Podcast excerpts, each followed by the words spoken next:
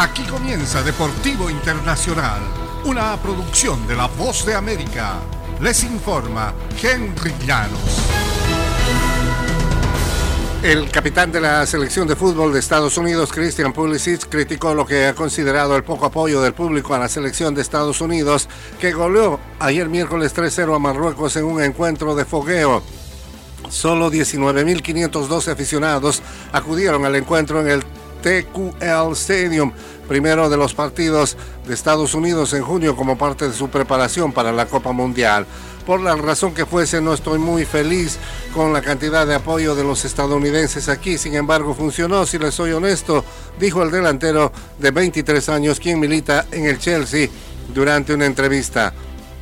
Pero gracias a los que sí vinieron, el apoyo fue increíble de su parte, dijo el capitán de la selección de los Estados Unidos.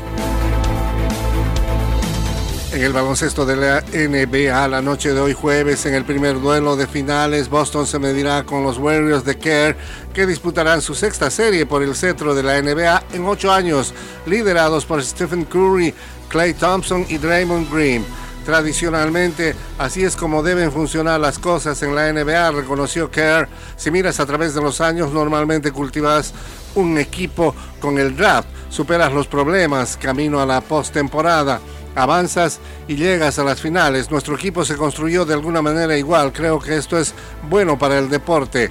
Ese enfoque contrasta con una tendencia en ascenso en la liga, la contratación de megaestrellas por parte de equipos que intentan construirse en la agencia libre o con canjes y no en el draft, dijo. Ambos equipos cuentan con ocho jugadores que llegaron en el draft de acuerdo con informaciones fidedignas en el ambiente deportivo. Y el rey del fútbol, Edson Arantes Don Nacimiento Pelé, publicó ayer miércoles un mensaje en el que pidió al presidente Vladimir Putin detener la invasión rusa en Ucrania que ha resultado en miles de fallecidos y millones de personas desplazadas. El astro brasileño de 81 años y quien se está sometiendo a un tratamiento contra el cáncer difundió el mensaje al presidente de Rusia en el mismo día que la selección de Ucrania venció 3-1 a Escocia en las semifinales del repechaje para colocarse a una victoria de clasificación al Mundial. Ucrania enfrentará el domingo a Gales por el boleto a Qatar. Hoy Ucrania intenta olvidar al menos por 90 minutos la tragedia que ocurre todavía en su país.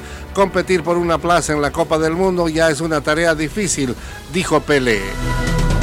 Y hasta aquí Deportivo Internacional, una producción de La Voz de América.